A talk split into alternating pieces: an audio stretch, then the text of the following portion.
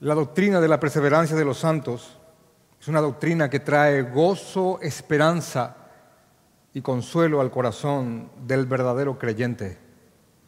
La doctrina de la perseverancia de los santos es la enseñanza bíblica que afirma que aquellos que en verdad han nacido de nuevo, habiendo sido regenerados por el Espíritu Santo, perseverarán hasta el final en el camino, en el camino del Señor Jesucristo porque Dios mismo los hará perseverar. De esta manera entendemos que Dios preserva a los suyos para que éstos perseveren.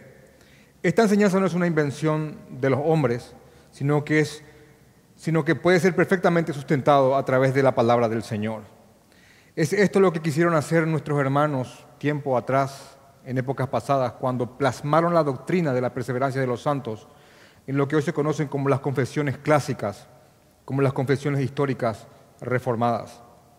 Tanto la Confesión de Londres del 1689 y anteriormente la Confesión de Westminster y algunas confesiones como la de New Hampshire de 1833 plasman la perseverancia o preservación de los santos. Aquí tengo frente a mí el documento conocido como la Confesión de Londres y en el capítulo 17 la confesión habla acerca de esta hermosa doctrina que, repito, trae gozo, esperanza y consuelo al corazón del verdadero creyente. La Confesión de Londres, en su capítulo 17, eh, plasma en tres párrafos esta doctrina y el primer párrafo se trata sobre la sencilla definición de esta enseñanza, de sus protagonistas, y entiéndase por eso el que preserva y los que serán preservados para perseverar. El segundo párrafo habla de los fundamentos de la doctrina de la perseverancia de los santos. Y el tercer párrafo de la posibilidad de la caída de un verdadero creyente. En el, párrafo 1 tenemos lo siguiente. Aquellos a quienes Dios ha aceptado en el amado y ha llamado eficazmente y santificado por su Espíritu y a quienes ha dado la preciosa fe de los elegidos, no pueden caer ni total ni definitivamente del estado de gracia, sino que ciertamente perseverarán hasta el fin y serán salvos por toda la eternidad, puesto que los dones y el llamado de Dios son irrevocables. Por lo que Él continúa engendrando y nutriendo en ellos la fe, el arrepentimiento, el amor, el gozo, la esperanza y todas las virtudes del Espíritu para inmortalidad. Hermanos en Cristo, Hermanos míos, el Señor ha elegido a los suyos desde antes de la fundación del mundo. Esto está claramente en Efesios capítulo 1, versículo 14. Y el Señor mismo ha llamado y ha tocado el corazón de los que le pertenecen para que ellos respondan positivamente al llamado del Evangelio. Así que encontramos este hermoso verso en Filipenses capítulo 1, versículo 6, que dice lo siguiente, que el que comenzó en nosotros la buena obra la perfeccionará hasta el día de Cristo Jesús. Hermanos, esta buena obra no es otra cosa que la regeneración que inicia por una obra sobrenatural del Espíritu Santo, cambiando un corazón de piedra, insertando un corazón de carne, entiéndase un corazón sensible al llamado. Así que el que llama es Dios, el que inicia la obra en nuestros corazones es Dios, y el que la terminará, y el que terminará la buena obra es Dios mismo. Cuando hablamos de la palabra perseverar, estamos hablando simplemente de mantenerse en algo Así que cuando hablamos de perseverar y quienes perseverarán, la Confesión de Londres eh, describe a los que perseverarán bajo cuatro puntos. Primeramente dice que perseverarán aquellos que han sido aceptos en el amado. Entiéndanse, aquellos por quienes Cristo ha muerto y les ha imputado sus méritos, les ha pasado sus méritos, llevando Él la culpa de ellos bajo la justa ira del Señor aquellos que son aceptos bajo el amado. Dos, aquellos que han sido llamados eficazmente. Tres, aquellos que son santificados por el Espíritu Santo. Entiéndanse, estos que irremediablemente e inevitablemente darán fruto de una fe verdadera. Y cuatro, aquellos a quienes Dios ha dado la preciosa fe de sus elegidos. ¿Por qué? Porque la fe es un don de Dios y Él nos concedió creer en Él, porque nadie viene a Jesús si el Padre no le trae. Así que atención hermanos a esto, esta, esta hermosa doctrina, que repito, que es de gozo, de gozo, ánimo, consuelo para el creyente, no dice que es la doctrina de la perseverancia de todo aquel que dice ser creyente, sino que es la perseverancia de los santos. Y los santos entiéndase, los que son aceptos en el amado, los llamados eficazmente, los santificados por el Espíritu Santo, los que dan fruto, aquellos a quienes Dios ha dado la preciosa fe, esos jamás podrán caer de ese estado de gracia, ese estado de justificación y perdón de Dios. Jamás podrán caer de ese estado, ni total ni definitivamente. Cuando una persona cree verdaderamente en el Señor, Dios le da vida eterna. No dice que le dará, dice que le da vida eterna en tiempo presente. Por ende, los creyentes son salvos por toda la eternidad. Así que con gozo enorme, basado en Filipenses 1.29, que es el que, el que nos concede creer, y también de que nadie viene a Jesús si el Padre no le trae, y sabiendo que la fe es un don, yo puedo leer este documento y a sentir con Él cuando dice los dones y el llamamiento de Dios son irrevocables, amparado en Romanos capítulo 11, versículo 29. Por lo que Él, Él, el Señor, Él continuará engendrando y nutriendo en ellos la fe, el arrepentimiento, el amor, el gozo, la esperanza y toda virtud, y toda virtud del Espíritu para inmortalidad. Y volvemos a Filipenses capítulo 1, versículo 6. La obra inicial fue suya, la obra final también lo será. Este documento continúa diciendo, y aunque surjan y les azoten muchas tormentas inundaciones, nunca podrán, sin embargo, arrancarles del fundamento y la roca a que por la fe están aferrados, a pesar de que por medio de la incredulidad, de la incredulidad y las tentaciones de Satanás, la visión perceptible de la luz y el amor de Dios pueden nublárseles, oscurecérseles por un tiempo. Él, nuestro Dios, Él, sin embargo, es aún el mismo y ellos serán guardados, sin duda alguna, por el poder de Dios para salvación, en el que gozarán de su posición adquirida al estar ellos esculpidos en las manos, en las palmas de sus manos y sus nombres escritos en el libro de la vida desde toda la eternidad. En el libro de Juan capítulo 10, versículo 28. Juan capítulo 10 es una parábola hermosa. Dice Juan capítulo 10 en el versículo 28, y yo les, doy, yo les doy vida eterna, tiempo presente, yo les doy vida eterna, y no perecerán jamás.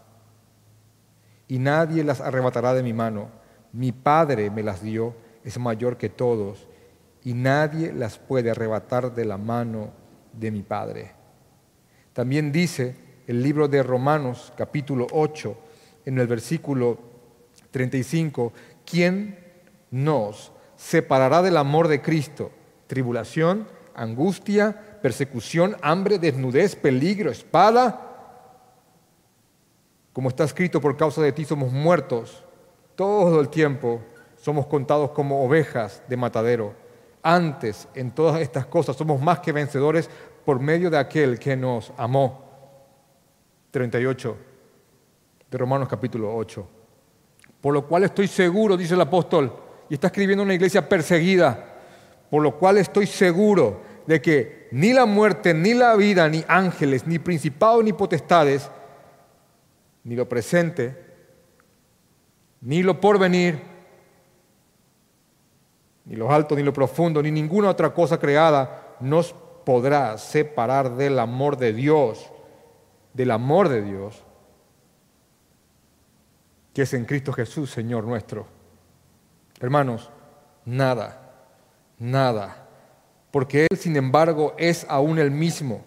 Y si ellos, y ellos serán guardados, entiéndase, nosotros seremos guardados siempre, sin duda alguna, por el poder de Dios para salvación. En un comentario sobre la Convención de Londres de Sam Waldron, él escribe lo siguiente en cuanto a esta doctrina. Es muy común, un argumento muy común en contra de la doctrina de la perseverancia de los santos es que produce en los que la creen una licencia para pecar. En realidad es todo lo contrario. ¿Por qué? Porque en realidad la perseverancia es perseverancia en fe, arrepentimiento, amor, esperanza y gozo en el Evangelio. Aquel que haga suya estas virtudes difícilmente puede derivar consuelo de esta doctrina para continuar en su pecado.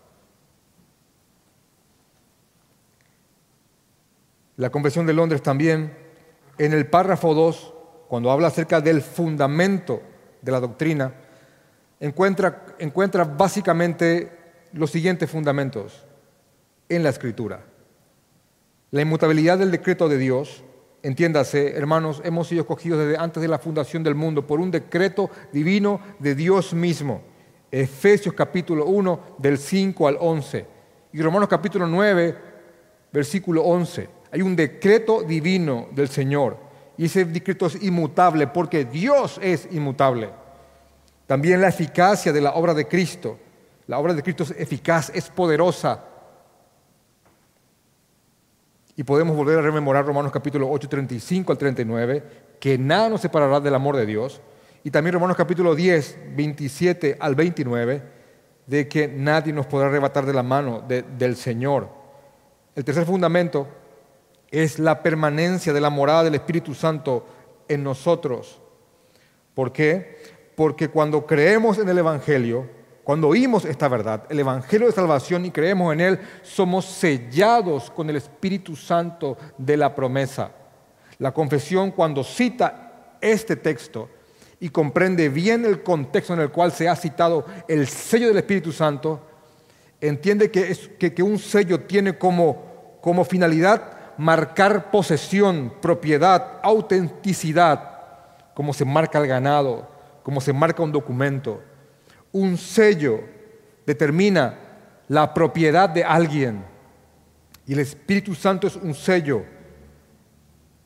Y cuando creemos en el, Señor y el Espíritu Santo hace su obra en nosotros, nos sella, habita, habita en nosotros, hermanos, eh, Él no está yendo y volviendo de tanto en tanto. Él viene y viene para quedarse. Ezequiel 36, 26 y Primera de Juan capítulo 1, versículo 9.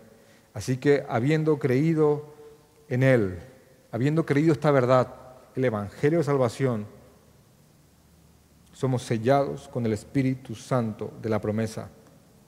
Otro fundamento es el juramento de Dios mismo y su pacto de gracia para con nosotros. Así que Dios ha dado a los suyos promesas promesas bajo juramento. Y pueden encontrar esto en Hebreos capítulo 6 del 16 al 20. Dios es Dios inmutable y ha dado su palabra. El párrafo 3 de la Confesión de Londres, en el capítulo 17, dice lo siguiente, y, quiero leer esto con, con mucho consuelo para todos nosotros, que sea de consuelo para, para todos nosotros.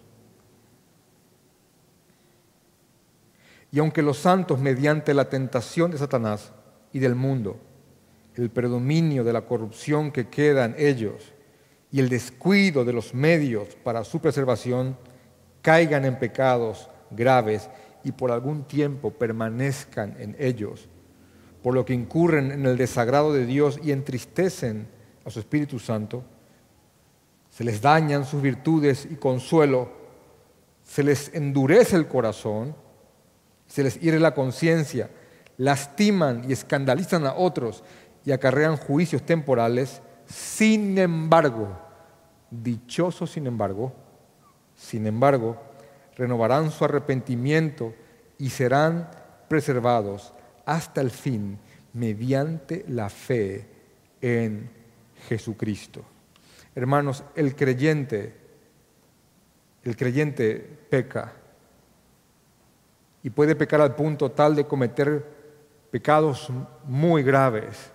No solamente eso, la, Biblia da, testimonio de que no solamente algunos han, pecado han cometido pecados graves, sino que han permanecido en ellos. Y creo que en cualquier iglesia eso es fácilmente comprobable. La confesión basada en la palabra del Señor encuentra fuentes de tentación y describe a estas fuentes como el mundo, entiéndase todo lo que nos rodea en su estado caído, la carne, nuestras concupiscencias, el mal que aún, mora, que, aún mora en nosotros y las acechanzas del diablo y sus huestes. Son fuentes de tentación que los cristianos deben cuidarse de ellas, aunque nunca podrán evitarlas totalmente. Así que después de estas tres fuentes de tentación, añade lo siguiente, como una fuente de caída, el descuido de los medios de preservación. Y uno rápidamente podría preguntar cuáles son esos, esos, medios. Hermanos, la oración, Efesios 6, 18, Lucas 22, 46, oír la palabra del Señor, porque la palabra de Dios santifica, fortalece, robustece al creyente Juan 15, 5 al 7. La comunión entre hermanos, Hebreos 10, 24 al 27. Y la diligencia, nuestro llamamiento, entender quién, quiénes somos en Cristo Jesús y cuál es nuestra misión en este mundo. Entender quién produjo en nosotros esto. Cuando el cristiano descuida estos medios a los, a los cuales la, la confesión llama medios de preservación, Repito, oración, palabra, comunión con creyentes. Cuando esto ocurre, tanto el, mundo, la carne y el diablo encuentran un efecto para destrozarnos. Hermanos en, en Cristo, los creyentes, los creyentes pueden caer y pueden caer gravemente y perseverar por un tiempo, mantenerse por un tiempo en esto. Pero pero, hermanos, hay una promesa de Dios de preservación para los creyentes. El Señor disciplina a los hijos que ama, como está en Hebreos capítulo 12, del 5 al 11. Y los verdaderos creyentes son contristados, constreñidos por el, por el amor de Cristo. Segunda de Corintios capítulo 5, versículo 14. Hermanos, Hebreos 10:39 afirma que nosotros no somos de los que retroceden para perdición, sino de los que tienen fe para preservación del alma. Lastimosamente, muchos hemos experimentado el dolor de ver personas irse de la, congregación.